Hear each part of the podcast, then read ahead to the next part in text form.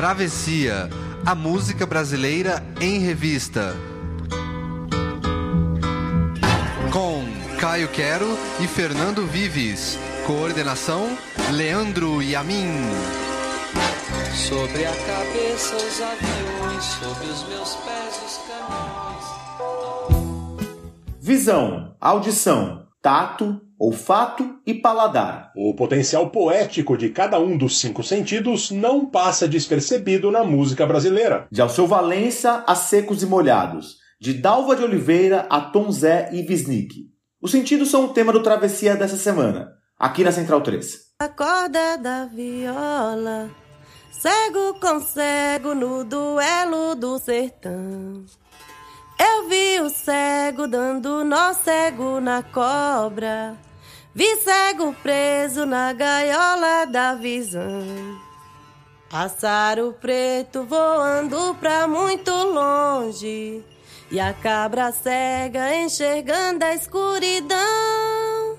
Eu vi o pai, eu vi a mãe, eu vi a filha.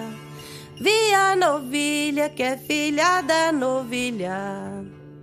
Eu vi a réplica da réplica da Bíblia na invenção de um cantador de ciência.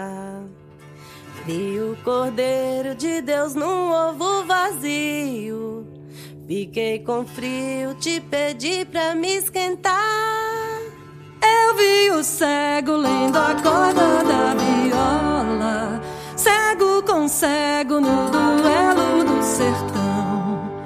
Eu vi o cego dando nó cego na cobra, cego preso na gaiola da visão. Pássaro preto voando pra muito longe. E a cabra cega enxergando a escuridão. Eu vi a luz da luz do preto dos seus olhos. Quando o sertão no mar de flores floresceu. Sol para belo, para belo sobre a terra. Só morre para provar que viveu. Eu vi o não, eu vi a bala matadeira. Eu vi o cão, fui nos olhos e era eu. Eu vi o cego lendo a corda da viola, cego com cego no duelo do sertão. Eu vi o cego dando nó cego na cobra, vi cego preso na gaiola da visão. Pássaro preto voando pra muito longe e a cabra cega enxergando a escuridão. Eu vi a lua, eu vi a lua, eu vi a lua, vi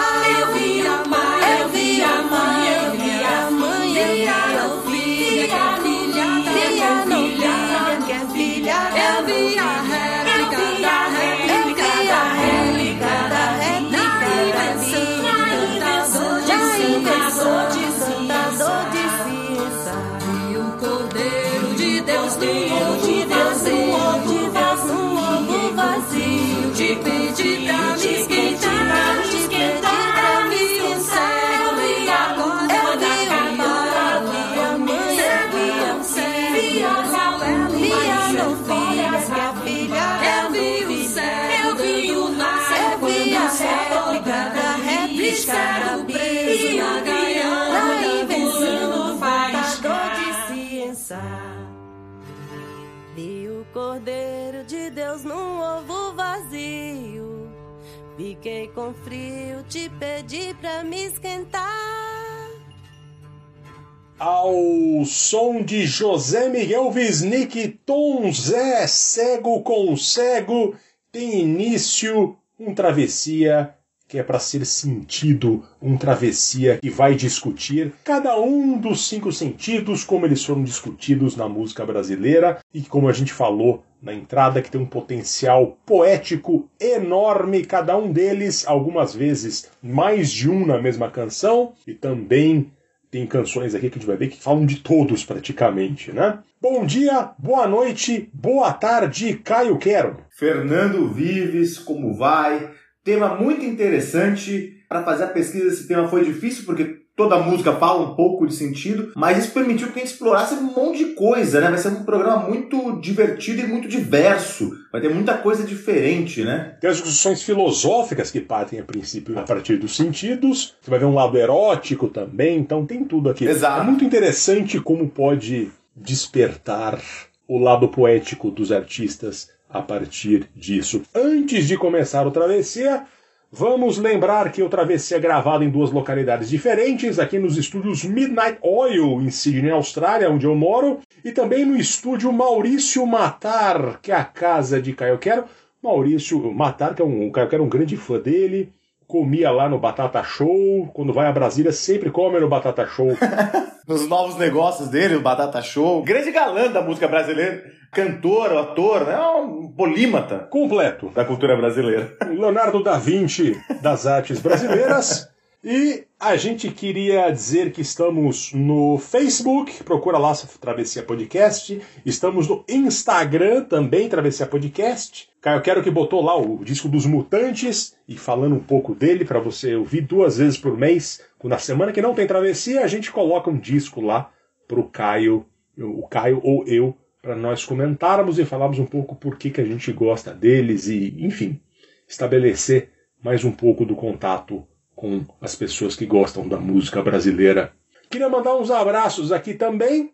Um abraço pro Bruno Basmadi, que comentou lá no Facebook que o Travessia o enche de alegria e o faz esquecer os percalços da quinzena. E diz também que acha que dá muito trabalho fazer o podcast que ele agradece por isso. Dá um trabalho também, mas compensa porque a gente fica mais feliz do que reclama do trabalho.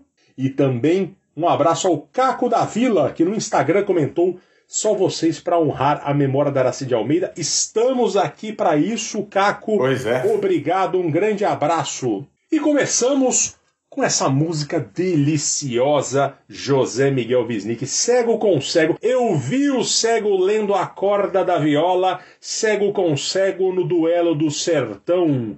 Eu vi o cego dando nó cego na cobra, vi cego preso na gaiola da visão. Cego com Cego, José Miguel Wisnik Tom Zé, uma das músicas feitas pela dupla para o espetáculo de balé chamado Parabelo, do Grupo Corpo, em 1997.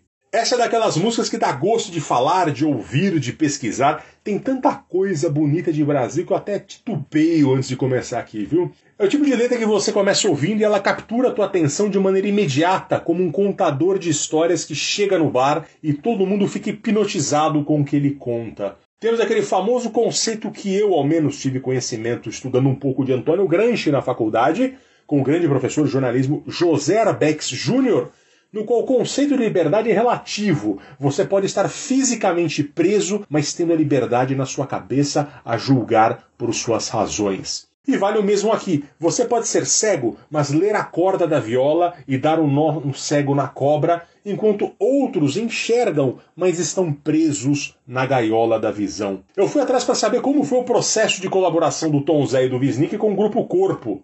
Para fazer as músicas do espetáculo Parabelo, a dupla partiu de lembranças da infância do Tom Zé em Irará, na Bahia. Tenho uma lembrança de infância que sempre me envolve quando iniciou a criação de uma música, diz Tom Zé. Ele contou à Folha de São Paulo, à época, que na cidade havia Fonte da Nação, que ficava num descampado verde e era lá que os burricos matavam a sede e as mulheres lavavam roupas. E o Tom Zé conta, entre aspas, Trago sempre comigo a sensação que aquele azáfama me provocava, o canto fanhoso das lavadeiras e o chão recoberto por uma grande colcha feita de roupas estendidas ao sol são imagens que procurei transmitir ao Wisnik para o desenvolvimento de nossa composição. Fecha aspas. O Wisnik trouxe isso a experiência dele de ler Os Sertões de Euclides da Cunha. É um componente forte da musicalidade, consequentemente de todo o espetáculo, embora este não tenha tentado contar a história de Os Sertões. O Rodrigo Pederneiras, responsável pela coreografia e que costumava organizá-la a partir das músicas, acabou, portanto, criando esta peça de dança que remetia à rabeca nordestina, à zabumba, ao canto das lavadeiras, criando uma coreografia regional e brasileiríssima que acabou se tornando histórica. É um marco para quem gosta de dança no Brasil. Aliás, como muita coisa que o grupo Corpo o faz. A gravação dessa música teve mixagem de Paulo Tati e Alê Siqueira. O Paulo Tati, quem tem filho conhece, é do Palavra Cantada. E na gravação você tem o Siba na viola,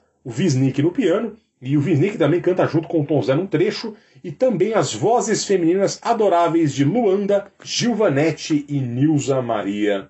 Um dia, minha parceira aqui, estava vendo aqui em casa uns vídeos do Grupo Corpo no YouTube, nosso filho adorou, e não só não queria parar de ver, como quis fazer balé. Está fazendo balé agora faz dois anos. Queria mandar um salve ao povo do Grupo Corpo que não está ouvindo isso, provavelmente, mas o quanto eu sou grato a eles por isso. Muita coisa boa junto aqui, um pedacinho de quanto o Brasil pode ir longe quanto deixam, cara, eu quero. E viu, Fernando Vives, essa música me lembrou de uma coisa, que quando ele fala do cego lendo a corda da viola, que tem uma tradição no Nordeste brasileiro, que vem até de Portugal, do cara que é deficiente visual, ele tocava rabeca como um pedinte. O cego rabequeiro, é uma, uma tradição do Nordeste, que é um cantador. Que maravilha! Pois é, e a isso veio uma tradição de cegos que são poetas e, e cantadores. Lembrando que na, até na, na, na antiguidade, né, o Homero era cego. Então, assim, até na, no Renascimento se falava que o cego talvez visse estivesse mais perto de Deus do que pessoas que enxergam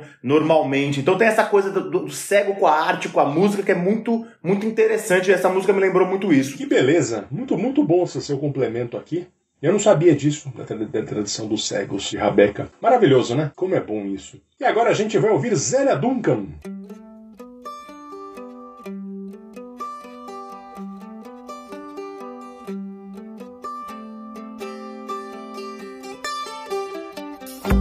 Quero seu sorriso, quero sua boca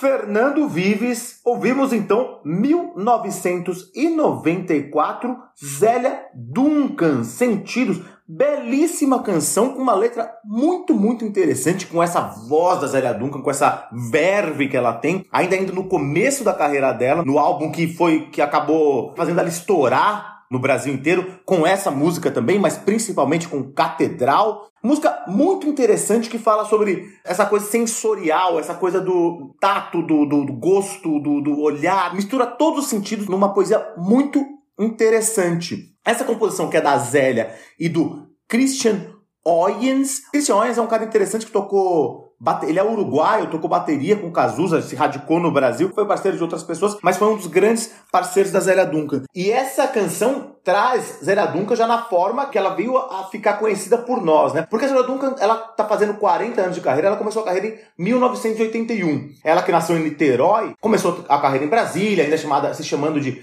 Zélia Cristina, mas demorou um pouco, demorou uns 15 anos aí pra estourar. Fez muita coisa no circuito alternativo, ainda chegou a, a estudar teatro também, mas foi em 94, com essa música Catedral, que começou a tocar no rádio. Eu lembro de ouvir, tinha uma, uma emissora em São Paulo, Fernando Vives, acho, não sei se pegava em Jundiaí, que chamava Musical FM. E eu escutava no rádio com a minha mãe. Não tinha, Jundiaí. E essa foi uma das primeiras emissoras de MPB, pelo menos em São Paulo. E aí quando eu ouvi Catedral, aquela música me marcou muito. E dava pra entender que tinha alguma coisa grande surgindo naquela época. Eu tocava muito e era uma voz muito forte, as letras... Aí depois veio, veio Sentidos. Então assim, foi um estouro da Zélia Nunca que nunca parou. E desde então tá aí fazendo muita coisa muito legal. Ela que também, acho que tem uma, ela tem um trabalho importante na, na música brasileira e até de uma pessoa que você vai falar daqui a pouco, porque além de das composições próprias e com parcerias, ela também faz um trabalho muito interessante de divulgação de compositores que são importantíssimos e não estão no mainstream. Ela é uma das grandes divulgadoras da obra do Itamar Assunção,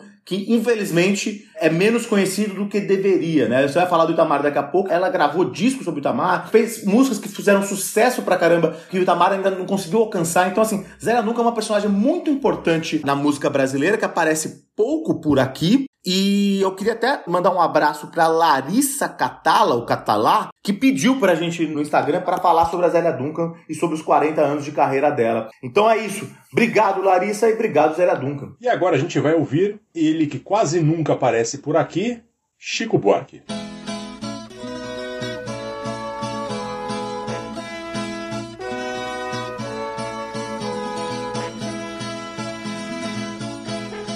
Não conheço seu nome ou paradeiro. Adivinho seu rastro e cheiro. Vou armado de dentes e coragem. Vou morder sua carne selvagem. Varo a noite sem cochilar aflito. Amanheço imitando seu grito. Me aproximo rondando a sua toca. E ao me ver você me provoca. Você canta sua agonia louca. Água me borbulha na boca.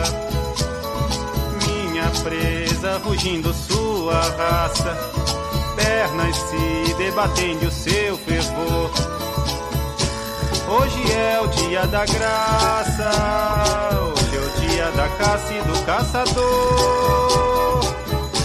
Hoje é o dia da graça. Hoje é o dia da caça e do caçador. Eu me espicho no espaço feito um gato. Pra pegar você, bicho do mato.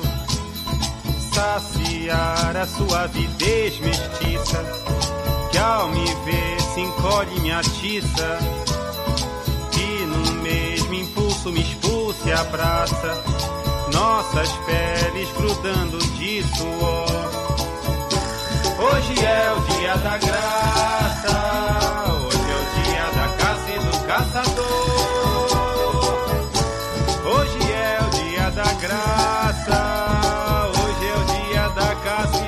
Do caçador. De tocaia fico a espreitar a fera, logo dou-lhe o bote certeiro. Já conheço seu dorso de gazela, cavalo bravo montado em pelo. Dominante não se desembaraça, ofegante é dona do seu senhor. Da graça, hoje é o dia da caça e do caçador. Hoje é o dia da graça, hoje é o dia da caça e do caçador.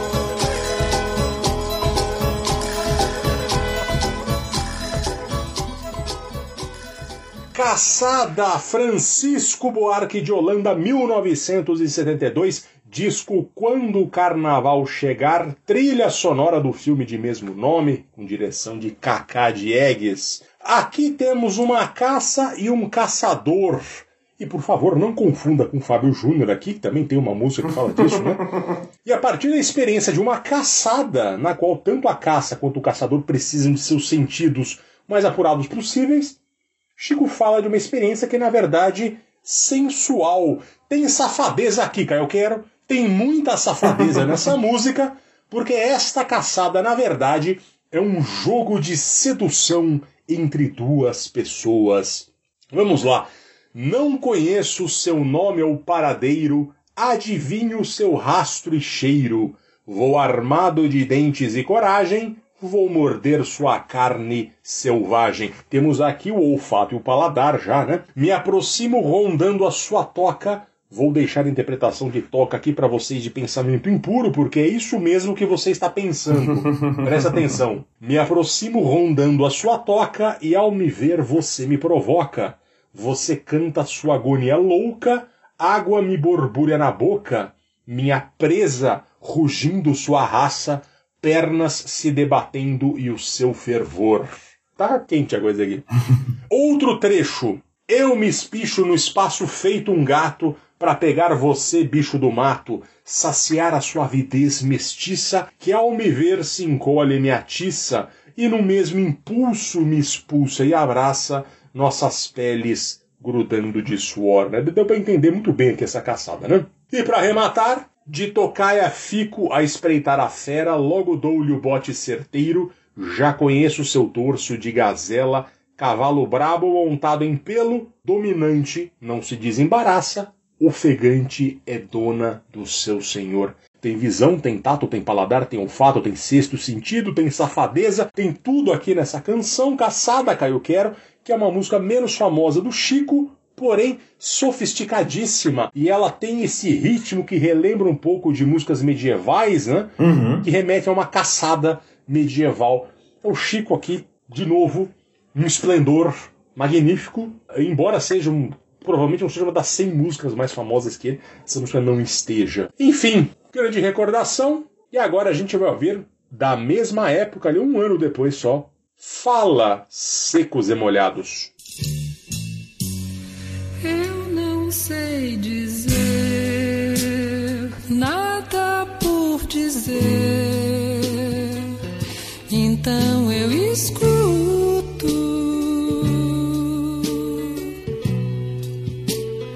Se você disser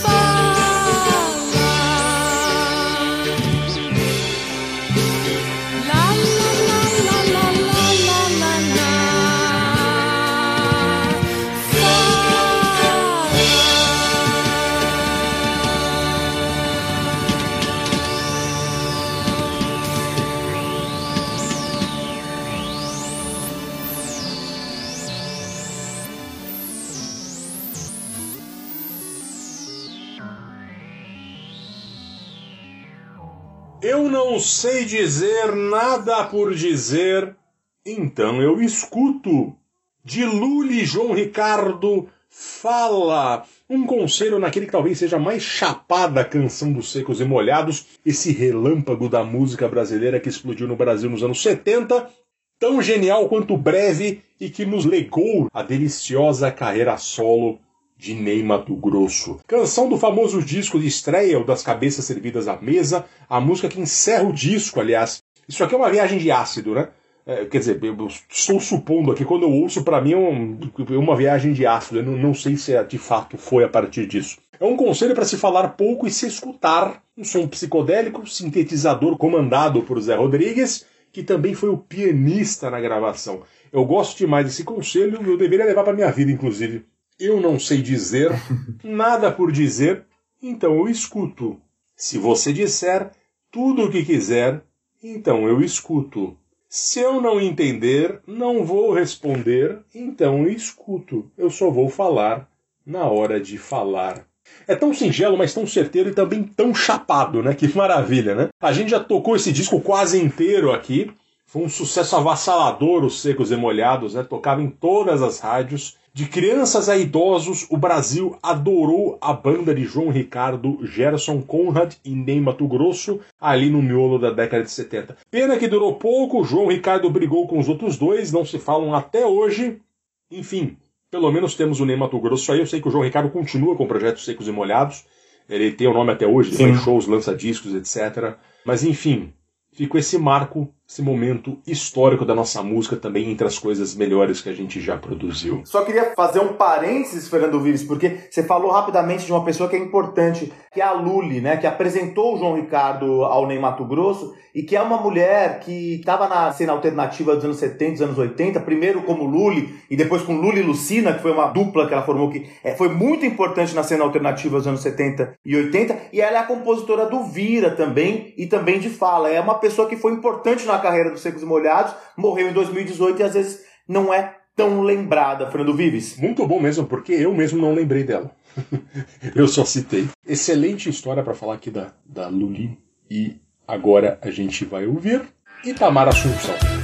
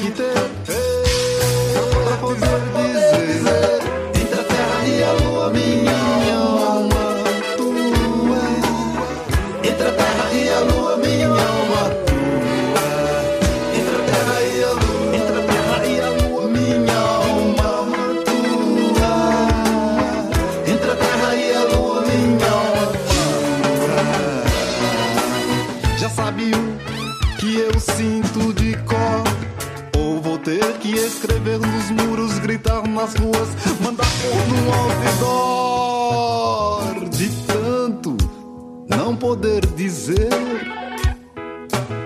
meus olhos é deram de falar.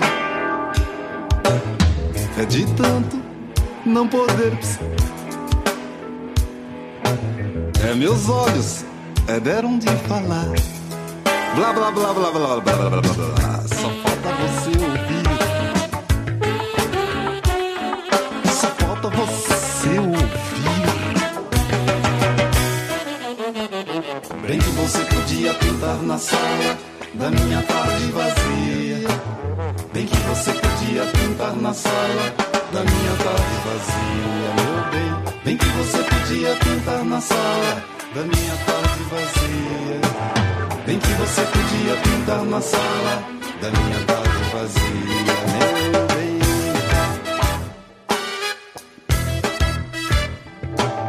Bem que você podia pintar na sala da minha tarde vazia.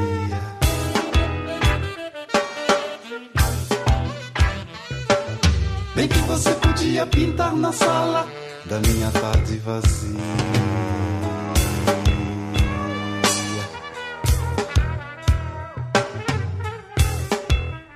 De tanto não poder dizer, meus olhos deram de falar. Só falta você ouvir. Itamar Assunção, numa belíssima declaração de amor. Ouça-me 1988, disco intercontinental. Quem diria? Era só o que faltava. Tudo isso é o nome do disco, tá? Fase adorável, era rock, era pop, era experimental, era tudo que o Itamar era. E essa declaração de amor total. Você eu tenho que ter, meu bem, para poder comer. Você eu tenho que ter para poder dormir. Você eu tenho que ter para poder viver. Entre a terra e a lua, minha alma tua. E o refrão matador, né, que fala da visão e do ouvir. De tanto não poder dizer, meus olhos deram de falar. Só falta você ouvir. Isso aqui é a poesia fundamental, né? Lembra muito Leminski, esse tipo de poesia Uhum. que, o Itamar fez, que também era, era muito hypado na mesma época. Deliciosa recordação, e agora a gente vai falar de olfato com Lúcia Turnbull.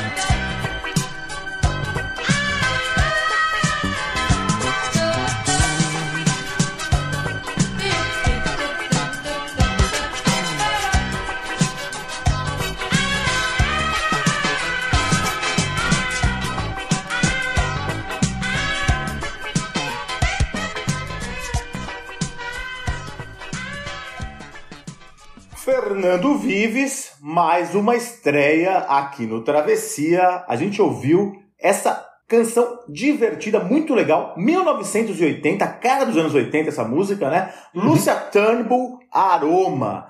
Muito interessante, é uma personagem muito interessante, assim como a Luli, que a gente citou antes, uma personagem muito interessante, uma mulher muito interessante da música brasileira, que às vezes não é tão lembrada, mas que tem uma história muito legal. Bom, primeiro falar sobre essa música. A Aroma fala sobre o cheiro, fala sobre os aromas e fala sobre o aroma bom, o aroma ruim.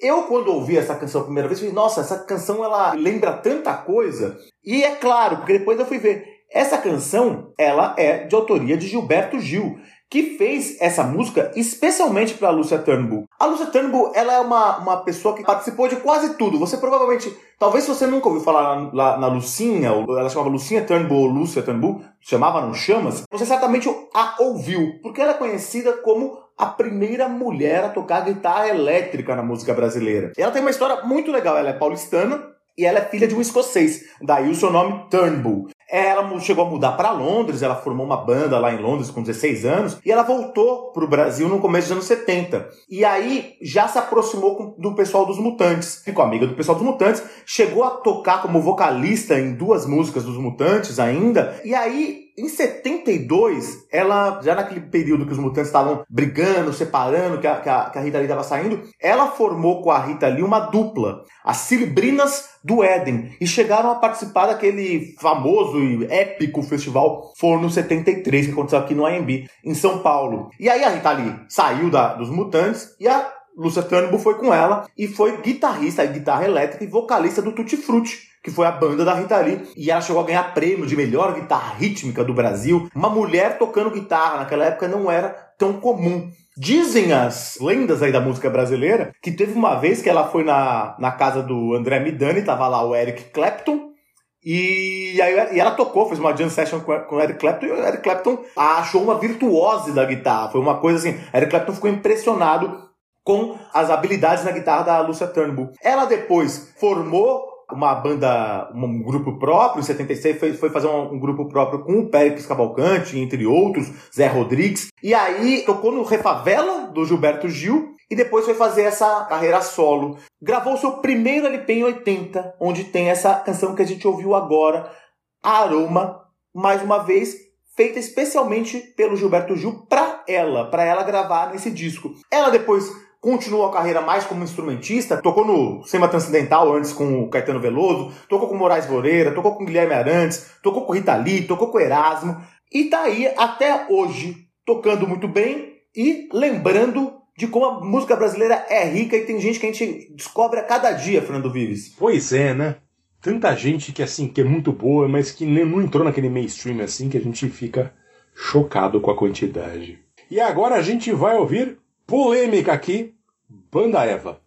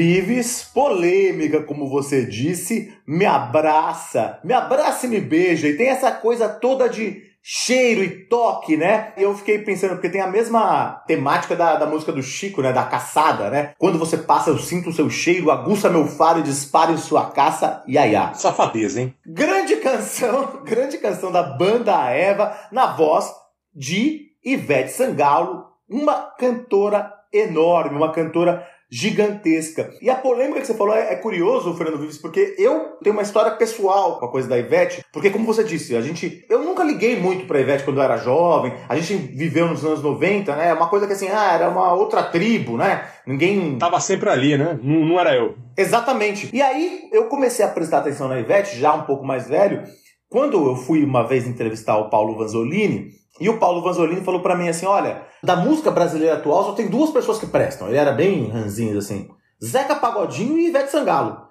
E eu falei, putz, é verdade, né? E eu falei, aí eu comecei a prestar é uma baita cantora, é uma, é uma, é uma popstar. Até um vozeirão. Pois é, um vozeirão, ela, ela sabe escolher muito bem o repertório, é, é uma grande diva da música brasileira. E a gente ouviu aqui agora, a meio quase que o começo da carreira dela ainda aí nos anos 90, essa música é de 95, com a banda Eva. A banda Eva que é uma, uma das bandas do Axé Music fundamentais para a formação do Axé Music, né? Passaram por ela a Daniela Mercury, o Ricardo Chaves, mas se consolidou com a Ivete Sangalo. A Ivete foi contratada pela banda Eva em 93, tinha aquela coisa, né? As bandas contratavam os cantores Sim. ali. E aí a Ivete foi contratada em 93, e aí em 94 estourou com Alô Paixão. E estourou no Carnaval Baiano, estourou, estourou aqui no Sudeste, né? E eu lembro, quando chegou a Ivete, tudo mudou, né? Porque a, a música, a Axé Music, muito era, era ainda a Daniela Mercury, que tem um outro estilo. A Ivete trouxe outra coisa pra São Paulo e estourou no Brasil todo. Então foi Alô Paixão em 94, e aí em 95, no LP Hora H, ou melhor, já era CD naquela época, Hora H foi um grande sucesso e tem essa música. A Axé Music é uma coisa que ainda era distante pra mim, mas tem uma riqueza absoluta. Eu fazer uma indicação aqui, tem um documentário muito legal no Netflix, que é um documentário do Chico Kertes, que chama Axé, Canto do Povo de um Lugar, que é muito legal, você entende toda a riqueza cultural e a riqueza musical e a qualidade musical do axé, que muitas vezes para as pessoas de outras regiões do, do Brasil não está tão claro, porque ficou muito associado à música do carnaval, à música de festa, e tem toda uma, uma, uma riqueza e sofisticação que às vezes não são evidentes. Assista esse documentário para você saber, até valorizar mais ainda a Ivete, valorizar mais a Daniela Mercury, o Olodum. É um documentário sensacional, assistam. Eu, juntamente com isso que o Caio tá falando, é, eu lembro que eu cresci minha adolescência nos anos 90, interior de São Paulo, classe média, classe média, o branco, convivia majoritariamente com pessoas brancas, tinha um preconceito absurdo com o axé. Entendeu? O axé era visto como aquela coisa assim, não, a gente é do rock, entendeu? Então, era a tribo do rock que você não Uhum. podia ter o axé. Posteriormente, já mais pro fim dos anos 90, que o rap passou a entrar ali, passou a ser cool, racionais, etc. Mas havia um preconceito muito grande, né? Não por um acaso é, é, é, o rock, de, de- de- os roqueiros dali envelheceram meio mal, né? Eles com a cabeça um pouco fechada. É, é, o povo que era muito militante do rock acaba achando que só o rock era música e acaba se fechando pra isso, quando na verdade você tem que, com o passar dos anos, ser exatamente o contrário. Foi muito bom trazer isso aqui, de fato. Eu gostava de Banda Eva, olha só, eu, não num primeiro momento, mas depois dos carnavais eu falava, pô, legal, isso aqui tá no carnaval. E é importante de fato pra gente lembrar. Eu não assisti esse documentário, eu vou ver se tem aqui, porque eu quero. Se tem na muito- Austrália, né? Talvez É. seja. Vale muito a pena, Vives. Eu quero ver se tem, que eu, que eu vou querer ver com certeza. E agora a gente vai da Bahia para Pernambuco ao seu Valença.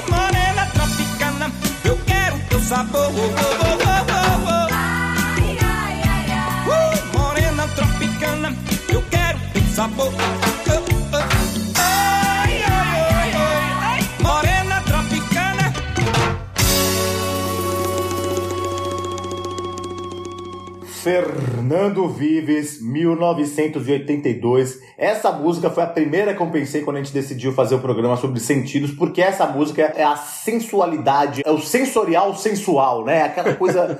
tem toda assim, é você tem uma mistura óbvia de paladar e cor com sexo e é sensualidade. Música muito legal, tropicana, ao seu Valença, 1982, o disco Cavalo de Pau, que foi o disco que É o oitavo álbum de estúdio do Alceu, mas foi o disco que representou assim uma mudança na carreira dele, porque bateu um milhão de cópias. Até o Alceu fala: olha, depois disso meus shows começaram a ser feitos em estádios e ginásios, porque começou a, ele, aí ele virou um popstar na música brasileira com toda justiça, porque o Alceu é grandioso. Grande canção que além de citar toda essa salada de frutas brasileiras e algumas que, que para mim são misteriosas ainda, sapoti, né? Sapoti mas tem coisas que a gente conhece mais, né? jabuticaba, mas tem todo essa, esse clima de sensualidade. E é muito legal a história dessa música. Essa música é uma parceria do Alceu com o Vicente Barreto. Vicente Barreto, que é um, um grande parceiro do Alceu, e também assim fez composição com um monte de gente, com Paulo César Pinheiro, com Vinícius de Moraes. É um compositor que vive em São Paulo. Eu vi uma entrevista dele no canal do, do Luiz Nassif, no YouTube, e ele conta a história dessa música. O, o Vicente Barreto ele mora em São Paulo. Ele já conhecia o Alceu, já tinha feito algumas canções pro Alceu, e o Alceu gostava muito do estilo do Vicente Barreto. Aí um dia o Vicente Barreto estava em casa e começou a dedilhar algumas coisas no violão e chegou na melodia do que a gente viria a conhecer como tropicana, né? E aí a, ele dedilhou e achou, pá, legal, gostou disso, só que ele mostrou para a mulher dele, e a mulher dele falou, ah, não achei tão legal, tal, e ele meio que esqueceu. Nisso, o Alceu estava aqui em São Paulo e, e ligou pro Vicente e falou, o que você tem aí? Falou, ah, não, não tenho nada, não. Falei, não, como você não tem nada? Você tem sempre tanta coisa legal. Eu falei, olha, na verdade só tem uma coisa que minha mulher não gostou. Falei, não, então traga essa música aí que a sua mulher não gostou. Aí ele foi pro hotel encontrar o Alceu, e aí o Alceu falou, não, toca primeiro essa que a sua mulher não gostou. E aí o Vicente Barreto tocou a música pro Alceu, e o Alceu fez uma letra, escreveu tal. E aí o, o Vicente falou assim, olha, Alceu, legal, tal, mas não é isso não. Falou, ah, que tá, a letra tá ruim? Não, não é que tá ruim a letra, mas não é isso. Não é isso, a, letra, a música não pode ser essa. Falou, não, então tá bom. Então daí que o Alceu rasgou papel e falou, não, vamos fazer de novo.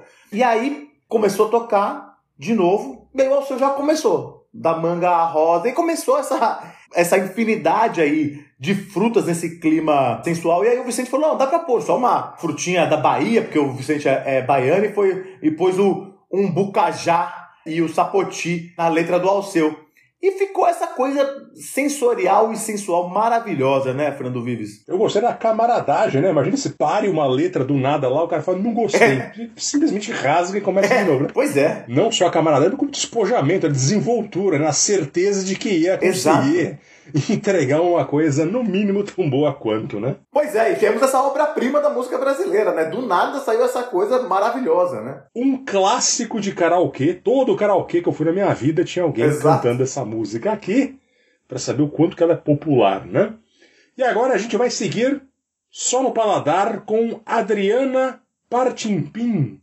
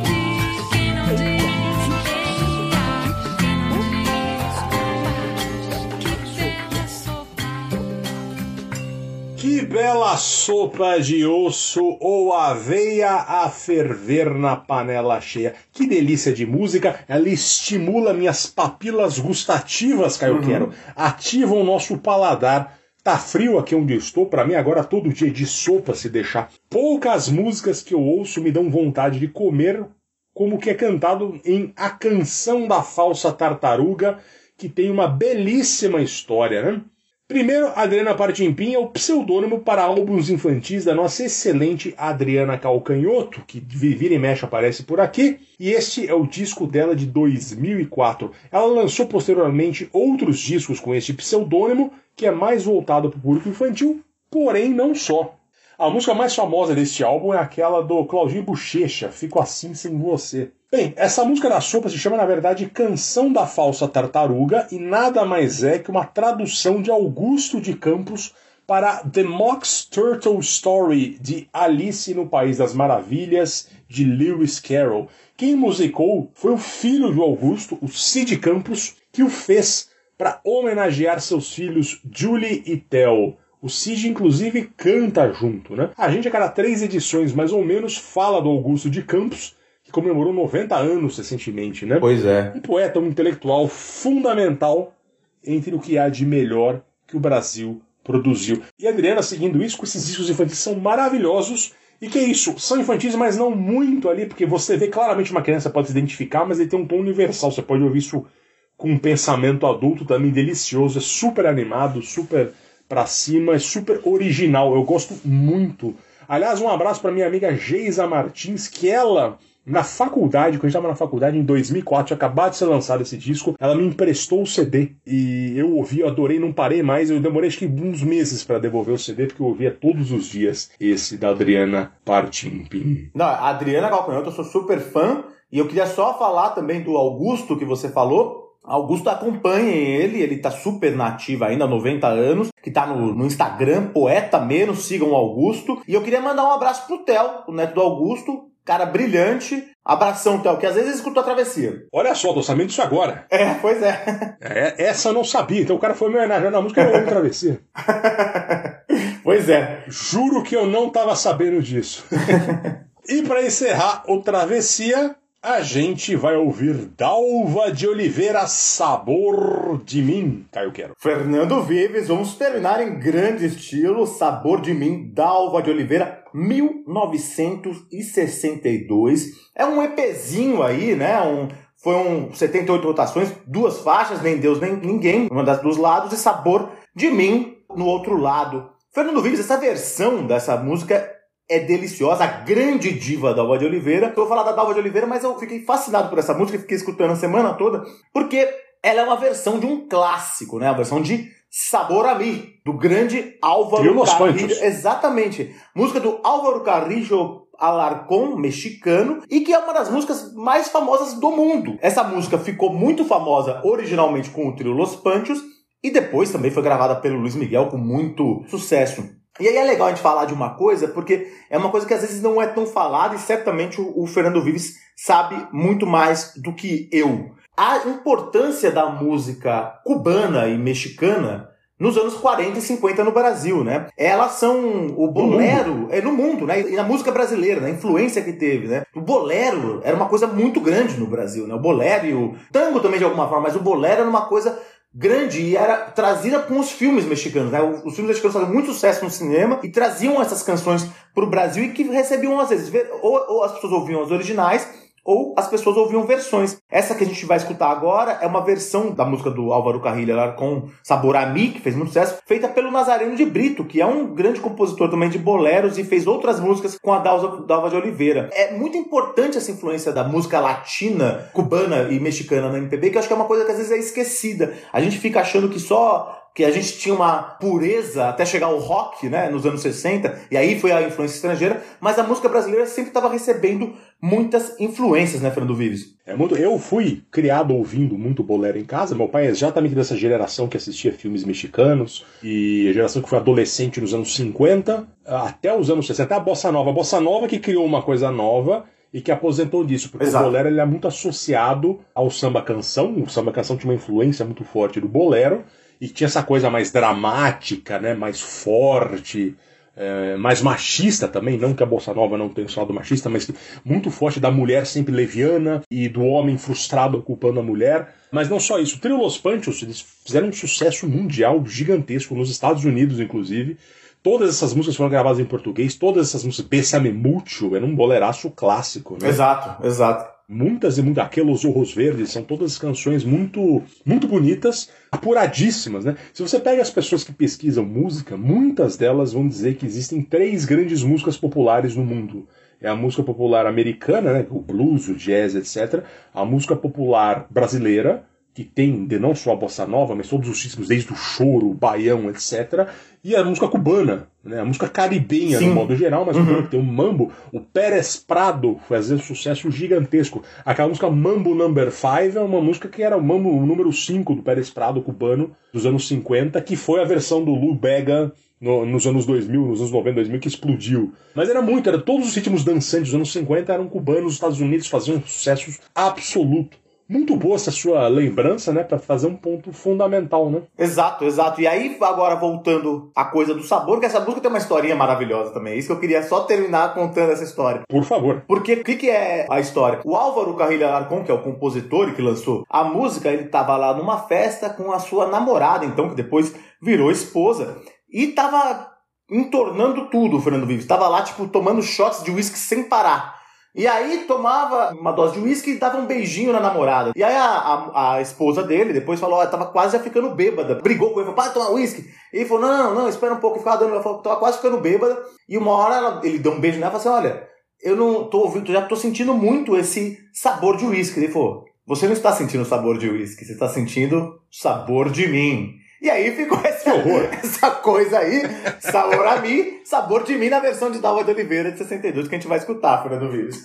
Na minha pré-seleção tinha deixado aquela do Aldir Blanc que a gente tocou no programa do Aldir Blanc, que fala: não há shampoo, não há creme que apague É, ou que desmarque da, mi, da tua pele o meu cheiro fedendo a conhaque. Essa daí ganhou. Essa aí ganhou da do Aldir Blanc. Tá no mesmo nível. Enfim, então ouvindo agora a nossa diva Dalva de Oliveira, um boleraço traduzido ao português com grande história que o Caio contou. Encerramos o Travessia sobre os Cinco Sentidos. Caio Quero, obrigado pela parceria. Obrigado. Até a próxima, senhores. Até.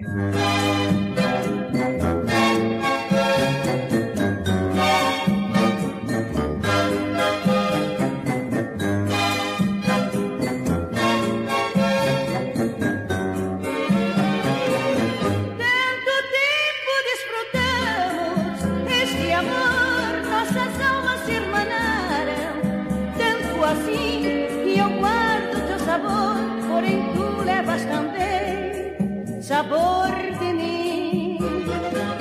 Se duvida alguém que exista em teu viver, bastará ver-te meus braços, meu olhar.